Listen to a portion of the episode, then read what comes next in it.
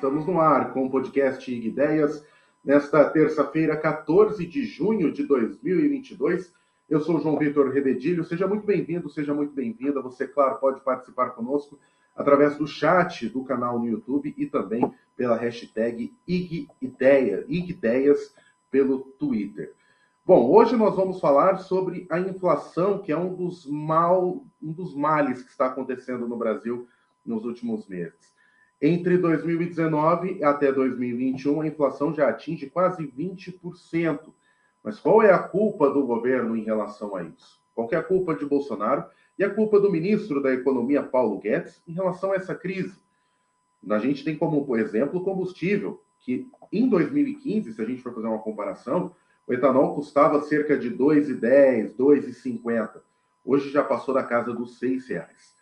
É sobre isso que nós vamos debater hoje, nesta terça-feira, com a economista Juliane Furno, que é mestre e doutora em desenvolvimento econômico na Unicamp e economista-chefe do Instituto para a Reforma das Relações entre Estado e Empresa. Juliane, uma ótima tarde para você. Seja muito bem-vinda. Obrigada, João Vitor. Ótima tarde para você também. É, obrigada pelo convite. E também participa dessa entrevista o repórter do Brasil Econômico, do IG Economia, Luiz Felipe Granado. Luiz Felipe, uma ótima tarde para você. Bom, boa tarde, Juliane, boa tarde a todos. Maravilha. Juliane, eu já vou começar te perguntando o seguinte: uh, antes da gente falar sobre o histórico da inflação no Brasil, eu queria te perguntar em relação à votação de ontem no Senado, em relação aos combustíveis. A gente teve essa votação de cria um teto de 17% no, na alíquota de ICMS sobre os combustíveis. No começo da live, eu fiz essa comparação entre 2015 e 2022, quando a gente pagava R$ 2,50, R$ 2,10 no etanol ali, beirando esse valor. Hoje a gente está pagando mais de R$ reais. É, eu queria saber a sua opinião em relação a esse projeto, já começar falando, e o impacto que esse projeto pode ter no valor do preço dos combustíveis e, consequentemente, na inflação daqui a alguns meses. Bom, o impacto para o consumidor final ele é muito diminuto. Veja, a totalidade do ICMS sobre o, o combustível final, né, que a gente abastece o carro lá no posto de gasolina, é, levando em consideração uma alíquota média de 25%, é em torno de R$ 1,50, R$ 1,60. Portanto, mesmo a totalidade do ICMS, se fosse zerado sobre os combustíveis, ainda assim impactaria pouco, levando em consideração que a principal determinação na formação do preço dos combustíveis é o preço de realização da Petrobras. É, a proposta ontem é, tramitada no Senado, ela não anula completamente o ICMS, mas reduz né, e fixa o valor do ICMS cobrado sobre é, o litro do combustível em 17%. Portanto, ele tem um, um, potencial de reduzir no bolso do consumidor final o preço dos combustíveis na casa de centavos.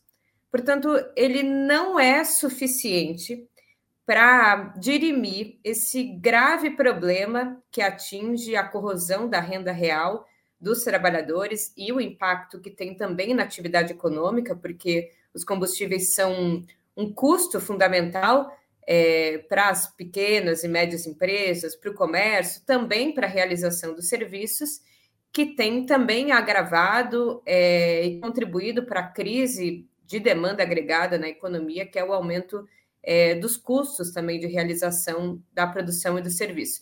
Então, centavos é, é muito pouco para formação do, do custo final que a gente vai pagar na bomba de gasolina e o efeito encadeador que esse preço tem nos demais preços da economia. Por outro lado, também tem um impacto é, expressivo nos cofres públicos dos estados, Hoje, os estados é, estão com uma situação fiscal um pouco mais folgada, inclusive em função do próprio efeito inflacionário, né, que aumenta o preço nominal das coisas, portanto, aumenta a arrecadação é, em função do aumento do custo das mercadorias. Mas é bom lembrar que os estados, diferentemente da União, não têm o manejo das mesmas variáveis econômicas. Então, os estados, sim, dependem do quanto eles tributam para arrecadar e, portanto, fazer um conjunto de gastos que são necessários, né? Seja folha de pagamento, seja é, outras políticas sociais que são de responsabilidade da parcela dos estados e do, dos municípios. Então, em síntese, o impacto é muito pequeno é, no preço final e bastante expressivo para os cofres públicos dos estados, que, como eu falei, não manejam dívida pública, taxa de câmbio, é, e outros componentes como a União tem, que poderiam é, amortecer esse, esse custo que não se revertesse em mais endividamento para alguns estados que hoje já vivem uma situação bastante deletéria. Então, eu acho que esse projeto ele é uma tentativa paliativa, na minha avaliação, muito ligado a uma tentativa eleitoreira do Bolsonaro se desresponsabilizar do seu papel como acionista majoritário numa empresa de caráter estatal como é a Petrobras, de modificar a atual política de preços, é, que ela sim é a que forma o preço majoritário, que é o preço que sai das refinarias da Petrobras, que esse sim é, é o que tem elevado o preço final dos combustíveis. É, na tarde, boa tarde. É, na tarde de ontem, né, o Bolsonaro chegou a dar uma entrevista e ele disse que a gasolina ia cair em média dois reais e o diesel por volta de um real, segundo cálculos que ele mesmo fez. Né? Você disse agora que vai cair na, na ordem de centavos.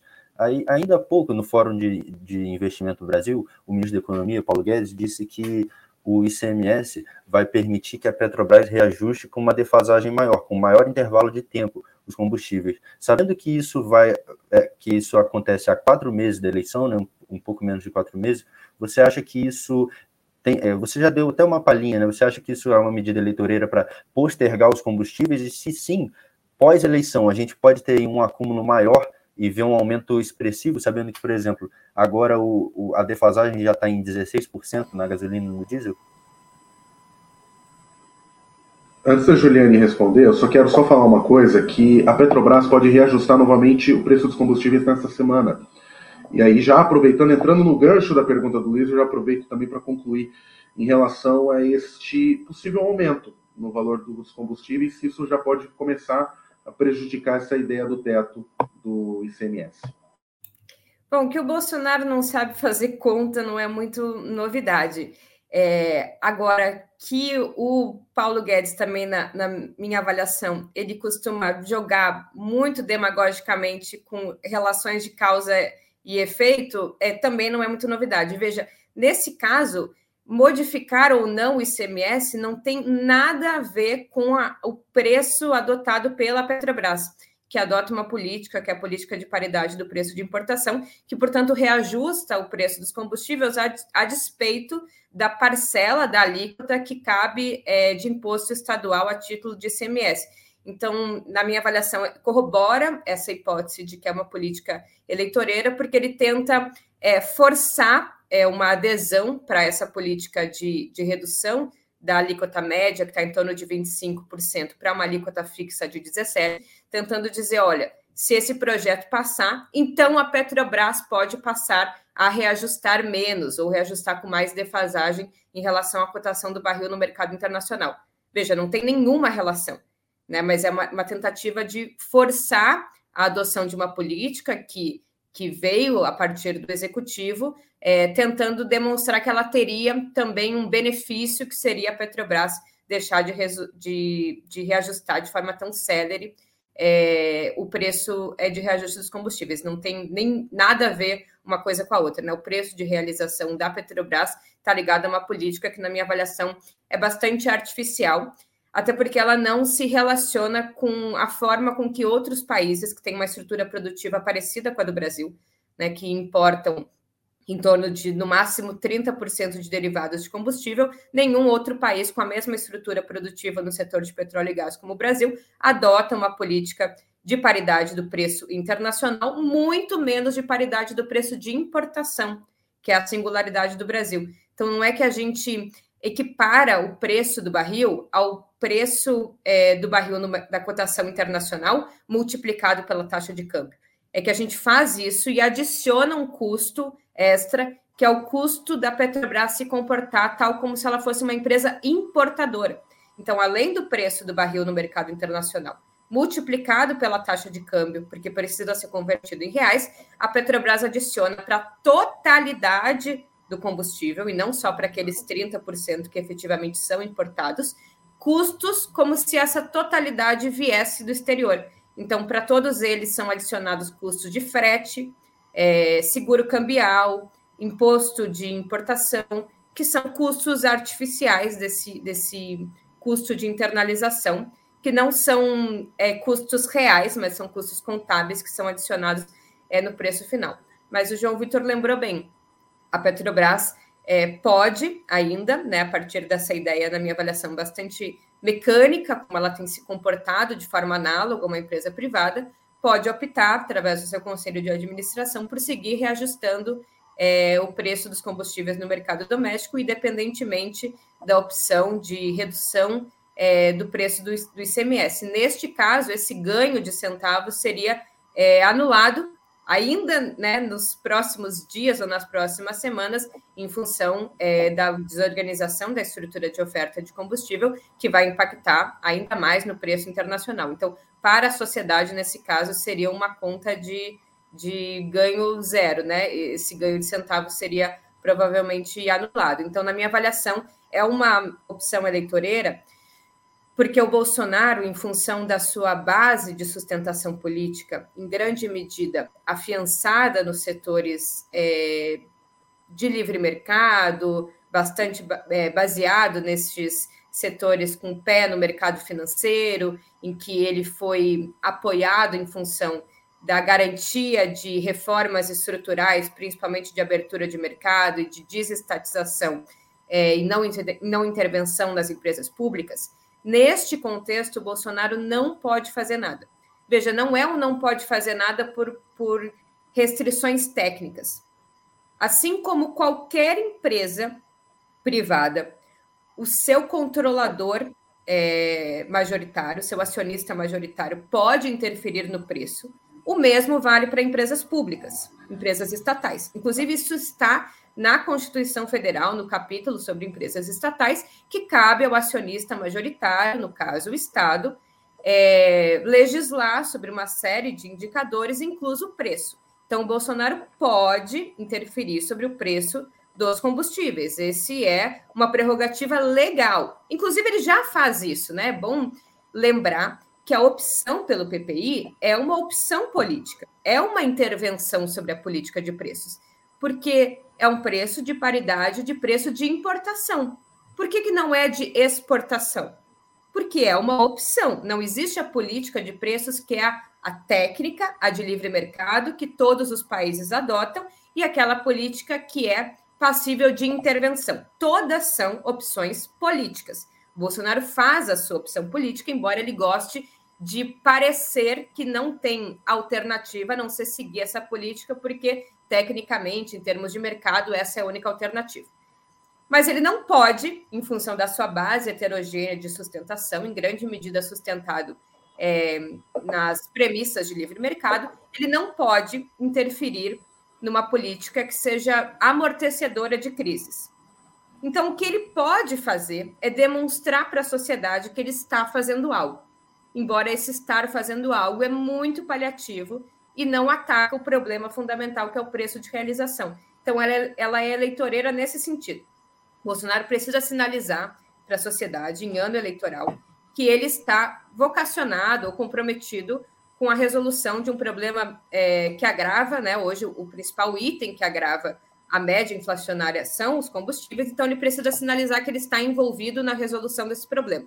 Mas ele pode ir até um limite, o limite em que os setores que o sustentam permite, que é os setores comprometidos, que inclusive ganham financeiramente, que são os acionistas minoritários da empresa.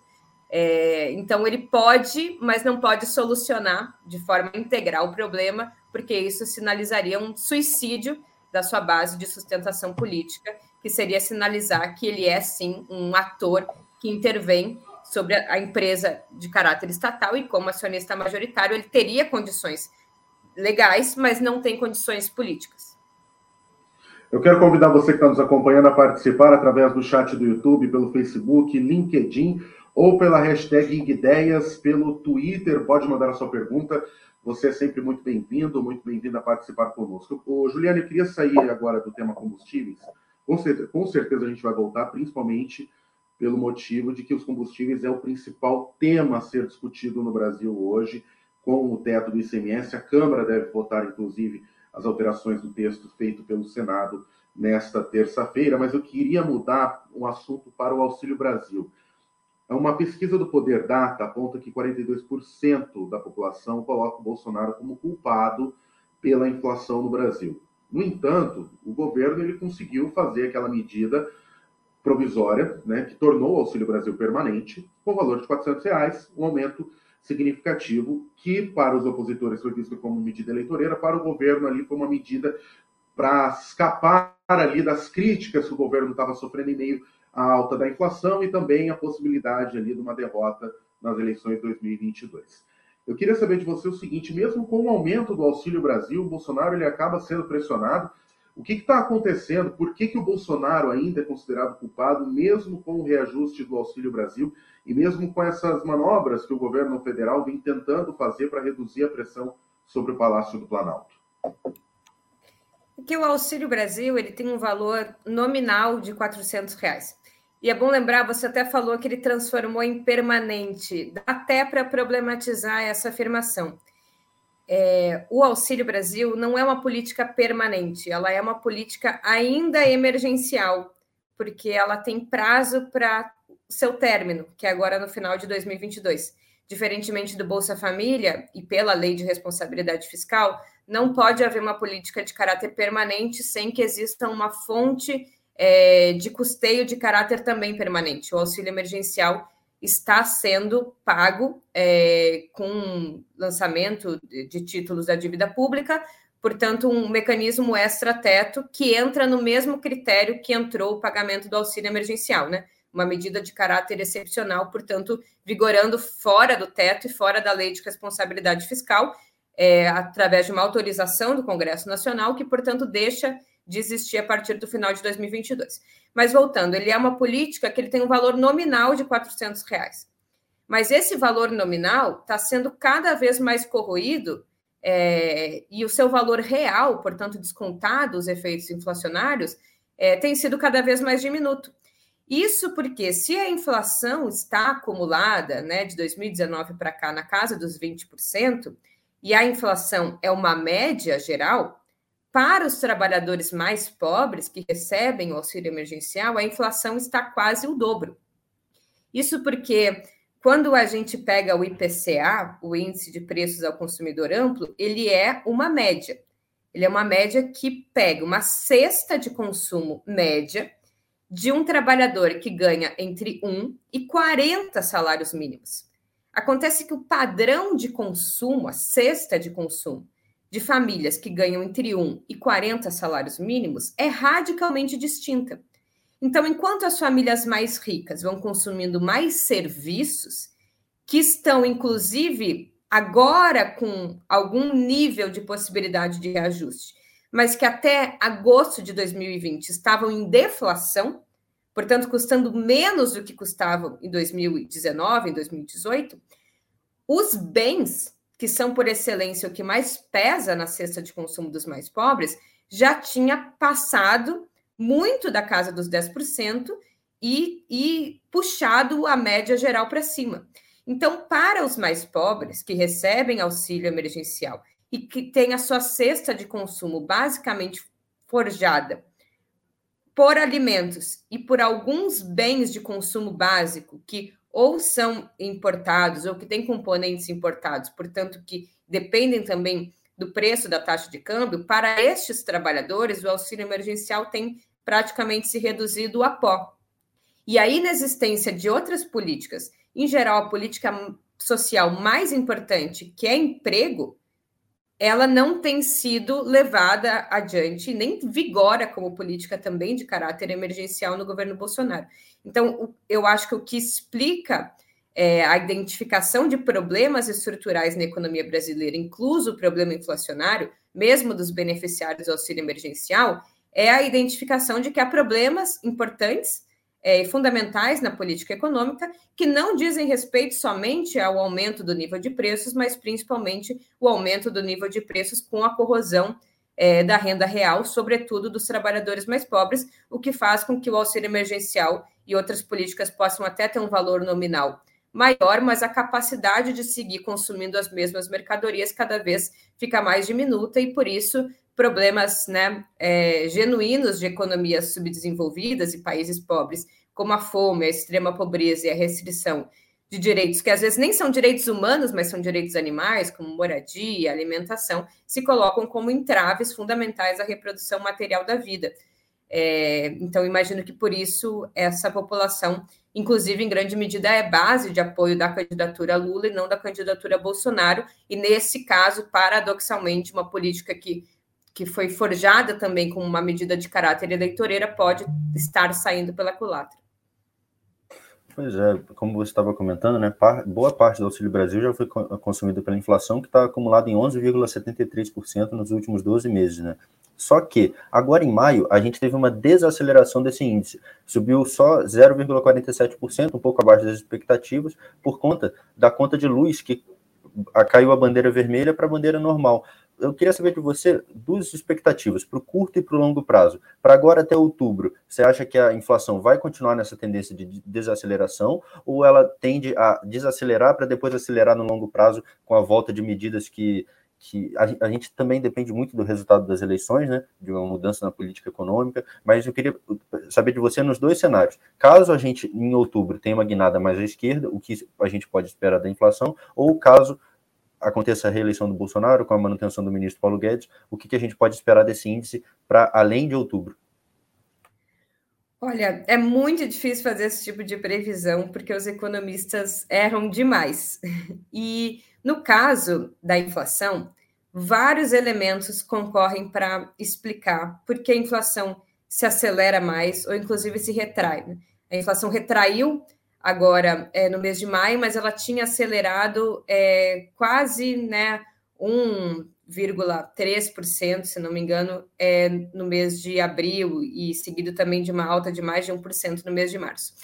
Veja, dá para dizer que a inflação brasileira ela tem dois componentes.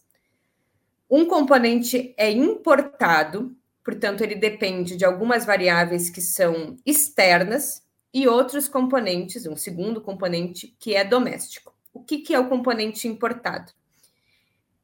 Isso remete, na verdade, a um fenômeno um pouco mais de longo prazo, mas que vale a pena fazer um comentário rápido, que é nos anos 80 e nos anos 90, o Brasil passou pelo que a gente chama de um choque de neoliberalismo. Esse neoliberalismo foi é, explicitado por uma série de medidas de abertura, abertura comercial, abertura financeira, e na abertura financeira por uma desregulamentação da conta de capitais do Brasil, né, que passou por um processo de várias medidas e terminou com a gestão do Pércio Arida no Banco Central com a desregulamentação completa da conta de capitais. O que, que isso quer dizer? Quer dizer que o Estado e o governo brasileiro foram perdendo instrumentos e capacidade de coordenar os fluxos de capitais. Portanto, o capital que entra no Brasil, capital estrangeiro que entra e o capital estrangeiro que sai. Né? Anteriormente a isso, existiam várias barreiras internacionais, mas também domésticas. Né? O capital não podia vir e entrar e sair do Brasil livremente né? Tinha uma série de mecanismos que impediam essa livre mobilidade. Hoje não tem mais. Acontece que em períodos de crise, como foi a crise é, do novo coronavírus, e como são as crises por excelência, o capital estrangeiro, que é muito avesso à crise, ele vai se refugiar no lugar onde ele se sente mais seguro. E o lugar onde o capital privado e internacional se sente mais seguro são nos títulos da dívida pública norte-americana, em função da, da presença, predominância e segurança que é estar refugiado na moeda né, de curso internacional e plenamente conversível, que é o dólar. Então, o que, que é a nossa inflação importada? Vem a crise e a gente tem uma fuga exacerbada de capitais. Isso, em alguma medida, é de responsabilidade do Bolsonaro, porque parte dessa fuga de capitais não é só capital especulativo e de curto prazo, mas é capital em bolsa de valores também, ou seja, capital de empresa.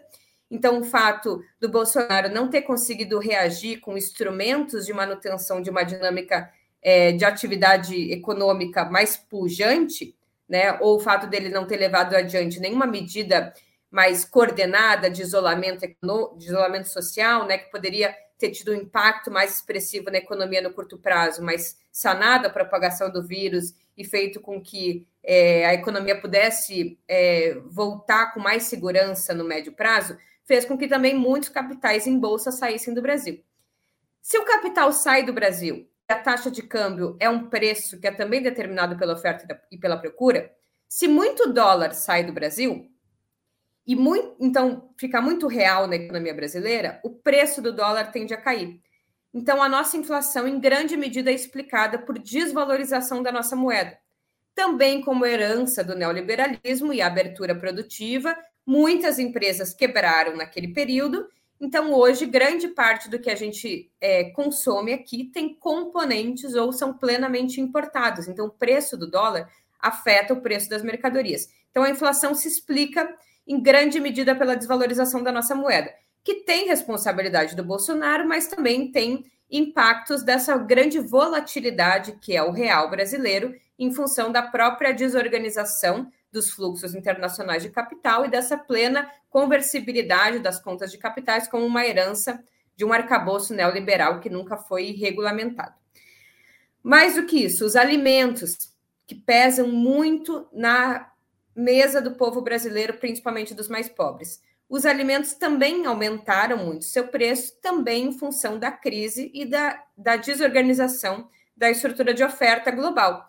Como também o Bolsonaro, seguido ali do governo Temer, desorganizaram completamente os estoques reguladores de alimentos que podiam ajudar a reduzir a pressão altista sobre os preços, e o agronegócio no Brasil. É, não tem nenhuma vocação para abastecer o mercado interno, mas se aproveita desses momentos para lograr maiores ganhos, inclusive em função do câmbio e em função é, do aumento dos preços, a população brasileira também sentiu é, os efeitos do preço dos alimentos também na prateleira do supermercado, mesmo com o Brasil sendo um grande produtor é, de alimentos. Então, tem esses elementos que são importados, né? Preço de alimentos, preço da nossa moeda, são componentes que a, cometeram o mundo todo. Mas tem a nossa inflação doméstica. Então, por que, que o Brasil, que passou por crise do coronavírus, guerra na Ucrânia e todos os outros eventos exógenos que todos os outros países passaram, por que, que o Brasil tem a segunda maior taxa, terceira maior taxa de inflação do mundo? Porque aí se soma o componente doméstico, que é basicamente energia e combustíveis. Então, é, nesse caso, preço, principalmente das, dos reajustes das tarifas de energia e agora sistematicamente do reajuste do preço dos combustíveis, explica por que, que a nossa inflação se descolou do resto do mundo e é muito mais agravada, porque a despeito do que todos os países passam, a gente ainda tem uma inflação que é fabricada e que é doméstica. Então, o que, que deve acontecer para responder a tua pergunta, Felipe? Por um lado, deve haver a continuidade ou a permanência de um real desvalorizado, porque há permanência ainda de uma crise é, global, mas algumas coisas vão começar a ter um ritmo menor de aumento no nível de preços. Por exemplo, alimentos, em função da relativa normalidade da estrutura de oferta. E agora, com o fim da, da bandeira vermelha na tarifa de energia, o preço da conta de luz deve deixar de subir. Agora, não se enganem, o fato da inflação estar desacelerando não quer dizer que os preços estão voltando à normalidade, porque inflação significa um fenômeno que diz respeito a um aumento contínuo e generalizado do nível de preços. Se a inflação hoje for a zero, o preço das mercadorias não vai voltar a ser o que era, ele vai simplesmente deixar de subir, mas ele vai continuar no mesmo patamar elevado de preços que ele já tem. Então, a inflação estar desacelerando não quer dizer que a população está voltando a ter poder de compra. Diz respeito ao fato de que a população está deixando de ter a sua renda corroída mensalmente. Então, o problema de salários que não aumentam e de preços que não se reduzem, que seria o que vai acontecer se a inflação for a zero, é que mesmo assim a renda real disponível é, está baixa e ela só voltaria a ser recomposta se a inflação fosse zero e se os salários começassem a ser recompostos, o que não acontece se a gente pegar, por exemplo, a pesquisa nacional por amostra de domicílio, que mostra que hoje a gente está com a menor renda média da série histórica já coletada pela PNAD. Para finalizar mesmo, com o governo Lula, pode haver o que os mercados costumam fazer quando eles identificam um ator que eles não gostariam que assumisse a presidência de um país, que é uma pressão de caráter político, na minha avaliação, extremamente antidemocrática, que são ações coordenadas para ataques especulativos contra a moeda e para a desvalorização cambial, que causa inflação, que são as fugas coordenadas de capital e o aumento do risco sistêmico na economia.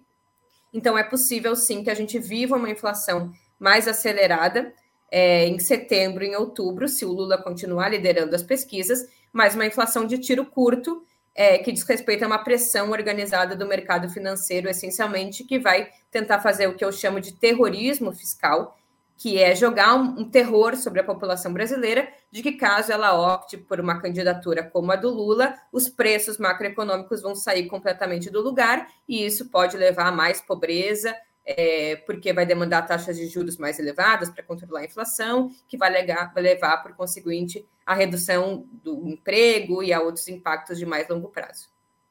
E um dos métodos utilizados pelo controle fiscal para tentar reduzir a inflação é a taxa Selic. Inclusive, nesta terça-feira começou a reunião do Banco Central para tentar estudar, eles estão estudando o fim das altas da taxa básica de juros. No entanto, já tem gente projetando, eu já vou até falar aqui, o Itaú está projetando uma alta na Selic de até que para o fim do ano de 15%.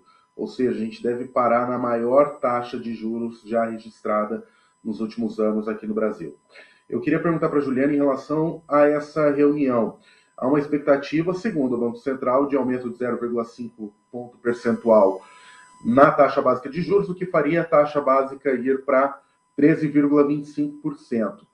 Podemos dizer que esse método utilizado pelo Banco Central de reajustar a taxa básica de juros vai controlar a inflação do país para o ano de 2022? Ou a gente pode dizer que isso é meio precipitado? É um risco muito alto que o Banco Central está tomando de aumentar a taxa básica de juros, sendo que a economia está descontrolada desenfreada nesse momento. É, a choque de juros, quando a inflação é em grande medida externa, como eu falei, né, importada por elementos que não dizem respeito somente à condução da política econômica doméstica, como são os expedientes das crises, né, das desorganizações dos fluxos internacionais de capital, é, ou mesmo ainda algum nível de desorganização das cadeias globais, seja de alimentos, seja de eletrônicos, né, componentes microeletrônicos, não tem historicamente é, capacidade de controlar a inflação. Nesse caso, somando a isso as políticas é, domésticas, como de reajuste do preço da energia elétrica e dos combustíveis, a taxa de juros não só se mostra inócua para lidar com a inflação, quanto ainda se mostra mais prejudicial para a economia como um todo, porque taxas de juros é, são utilizadas para desaquecer a economia, para desaquecer a demanda agregada, e isso é utilizado como instrumento num país com elevado índice de, de desemprego, com taxas de crescimento trimestrais né, rondando ali em torno da casa de zero, é extremamente prejudicial para a atividade econômica. Então, basta ver como se comportam as curvas, por exemplo, ascendente da taxa de juros com a curva ascendente do nível de inflação, para ver que, na verdade, elas têm o mesmo comportamento. Então, é, a inflação se acelera concomitantemente à aceleração do choque de juros na economia brasileira, o que por si só já deveria sinalizar para a autoridade monetária que os juros não têm sido suficientes, mesmo com a defasagem que os economistas costumam apregoar, né, de que os juros teriam aí pelo menos três meses para lograr algum impacto sobre o nível de preço, mesmo com essas defasagens, os níveis é, de preço seguem subindo com o aumento da taxa básica de juros.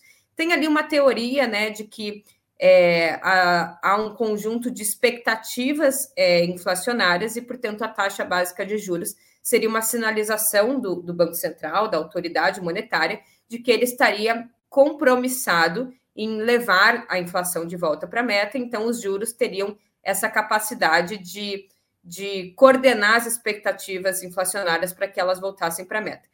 Veja, essa teoria ela parte um pouco da ideia de que é, por exemplo, o mau cheiro que explica a sujeira.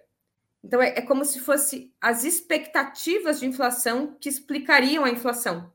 É como se se o, os agentes têm expectativa de que a inflação vai aumentar e por isso eles reajustam o seu nível de preço, e não ao contrário. E não porque o, o nível de preços aumenta, sobretudo os custos, que faz com que os agentes, então, aumentem os seus preços finais. É, então, não tem como coordenar expectativas inflacionárias via aumento da taxa de juros. Inclusive, tem economistas que sugerem o contrário que quanto mais você aumenta a taxa de juros, mais você sinaliza expectativas inflacionárias futuras, e que isso pode ter um efeito inverso sobre a, a inflação futura.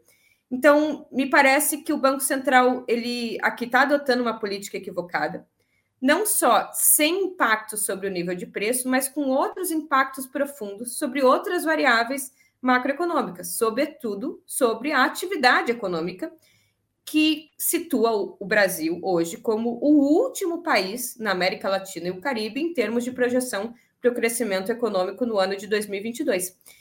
E este cenário atual desafia, inclusive, qualquer economista formado em manuais de economia a explicar como que é possível que o Brasil é um dos únicos quatro países no mundo, né, junto só com a Turquia, a Rússia e a Argentina, que tem ao mesmo tempo coisas que a gente aprende no manual de economia que seriam impossível, impossíveis de estarem elevadas ao mesmo tempo.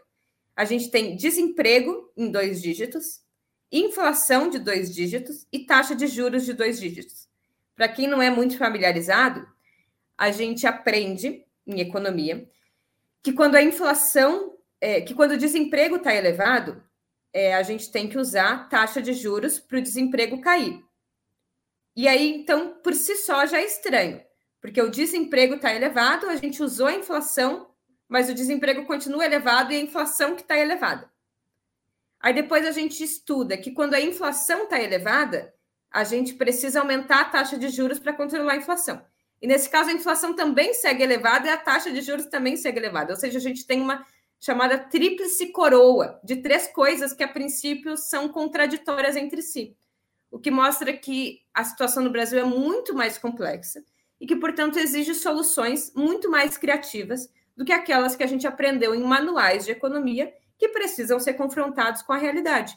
Acontece que, voltando lá ao neoliberalismo, quando foi adotado o plano é, real e o tripé macroeconômico, foi selado né, é, nas metas do tripé macroeconômico, que cada meta, câmbio flutuante, superávit primário e metas de inflação, teriam cada uma um instrumento. E no caso das metas de inflação, o instrumento é taxa de juros. Acontece que isso é de uma pobreza teórica muito grande, porque deveria né, existir um rol de instrumentos para que uma inflação voltasse para a meta inclusive identificar a natureza do processo inflacionário.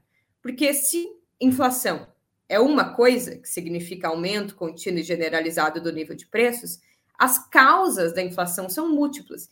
E para cada causa da inflação, se demanda um instrumento, um tipo de política é, específica. No caso de uma inflação de custos, há que se olhar o que está causando um aumento de custos. Nesse caso, são combustíveis, é, são custos de energia elétrica, em grande medida é o custo é, da desvalorização da nossa moeda, né, e do aumento do preço das, dos insumos e das mercadorias que são importadas, e, portanto, o aumento da taxa de juros, ou seja, o desaquecimento da demanda agregada, pode até aumentar é, é a inflação na medida em que os, os empresários tentam se proteger ou proteger a sua margem de lucro aumentando ainda mais o preço final para tentar, através da receita de vendas, recompor o lucro espremido em função do aumento de custos.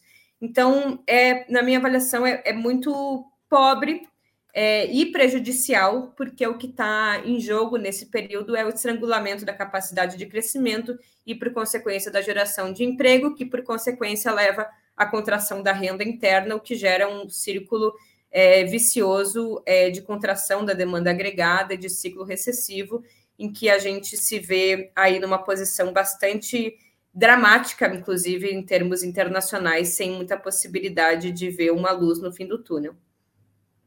Pois é. é como você citou, né, a gente tem visto que a alta da Selic acompanha a alta da inflação, né, não está conseguindo combater. Você citou algumas alternativas criativas.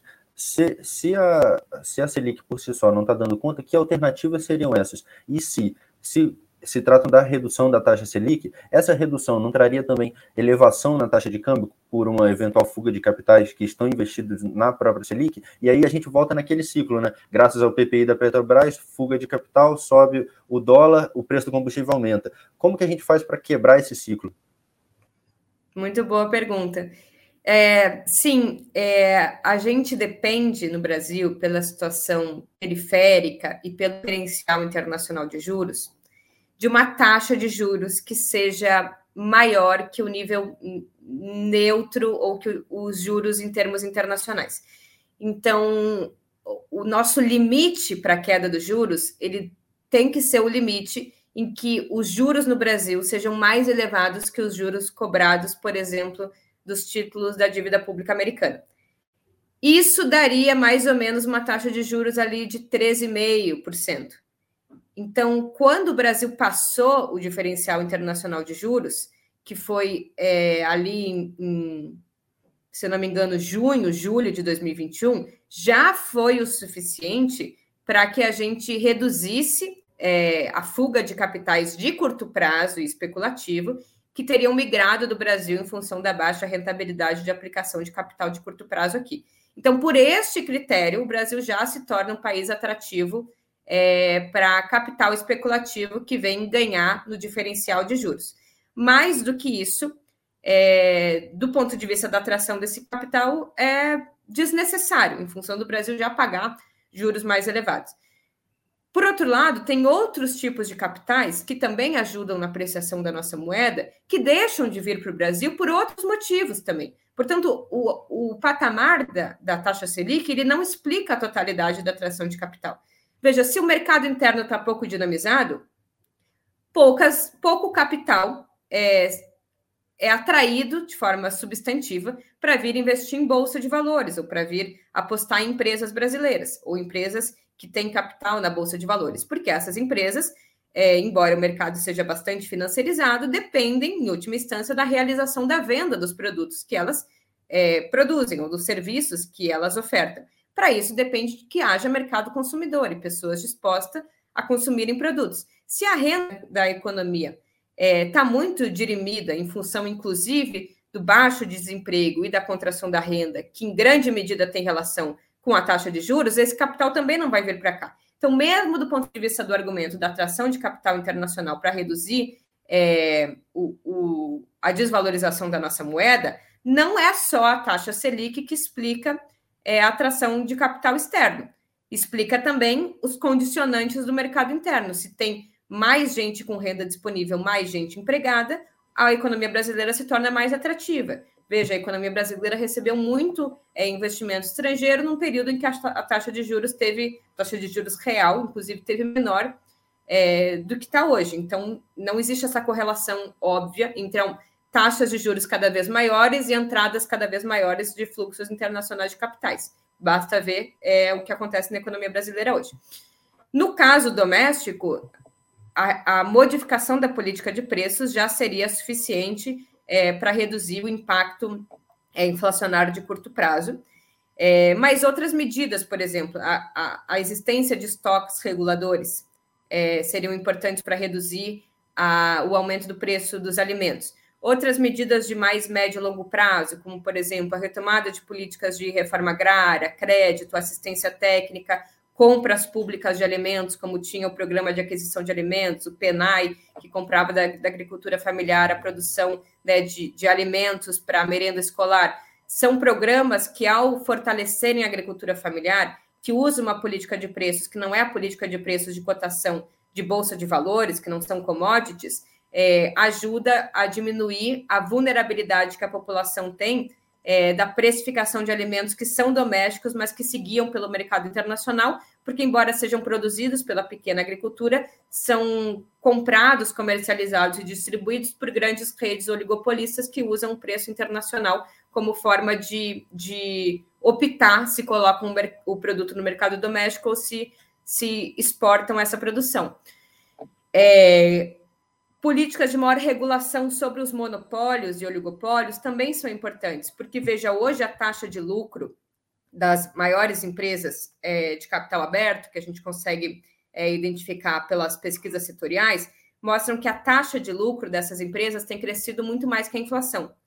Então, há aqui um mecanismo é, em que a inflação tem sido também um ganho para essas grandes empresas, que, é, que tem, através do seu poder de precificação, de markup, que é diferente de produto de livre competição, né? Na feira do bairro, você compra produtos que são tipicamente produtos precificados pelo livre mercado, né? É o preço de oferta e procura. As empresas que são mais oligopolistas, que em geral são, são as grandes empresas, né?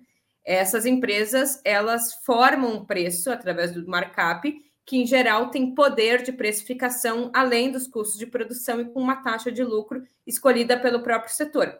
E isso também impacta na inflação porque essas empresas capturam do efeito inflacionário na medida em que tem poder de precificação. Regulamentação sobre esses preços não é uma regulamentação sobre mercado, também poderia ser uma política da autoridade da, né, da, da, da política econômica que reduziria também o nível de inflação. Política fiscal, por exemplo, né, um aumento nas políticas de transferência de renda poderia amortecer no curto prazo o impacto inflacionário. Então, ao mesmo tempo que a inflação em termos nominais pode continuar né, um patamar um pouco mais elevado, em função dos próprios condicionantes externos, a população pode se proteger em termos de, de aumento na sua renda real disponível. Então, existem vários é, instrumentos para pensar aqui. A utilização do Banco Central é, com, de forma mais intensificada na regulamentação, é, na regulamentação não, na intervenção direta sobre o mercado é, de câmbio brasileiro, para dirimir também a desvalorização exacerbada da moeda em função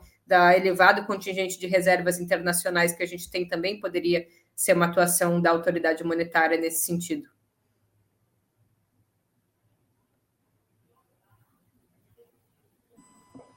Agradecer a Juliane Furno, que é economista, mestre e doutora pela Unicamp em Desenvolvimento Econômico, economista-chefe do Instituto para a reforma das relações entre Estado e empresa. Juliane, muito obrigado por ter topado participar aqui do segundo episódio do IG Ideias. Uma ótima tarde para você. Volte mais vezes. Obrigada, João Vitor. Obrigada, Luiz Felipe. Eu aguardo o convite de vocês. Com certeza a gente vai fazer o convite o mais breve possível. Rendeu demais esse episódio do podcast. Agradecer também ao Luiz Felipe Granado, repórter do Brasil Econômico Luiz Felipe, uma ótima tarde para você. Até a próxima. Boa tarde, João. Muito obrigado, Juliane, e até a próxima. Final deste segundo episódio do IG Ideias, com produção do Luiz Felipe Granado, coordenação técnica da Larissa Marques, a coordenação geral técnica do Marcos Castro e também a direção geral da live do Tiago Calil. Agradecer a você que nos acompanhou até aqui. Na semana que vem, a partir do meio-dia, nós voltamos com o terceiro episódio Dessa vez falando sobre empreendedorismo. Eu, Rafael Weisman, vamos receber um convidado aqui. Durante a semana você vai saber quem é, claro, a gente faz um suspense para você ficar bem curioso para esperar. Na próxima terça-feira, a partir do meio-dia, eu volto com o terceiro episódio do podcast Ideias. Até mais.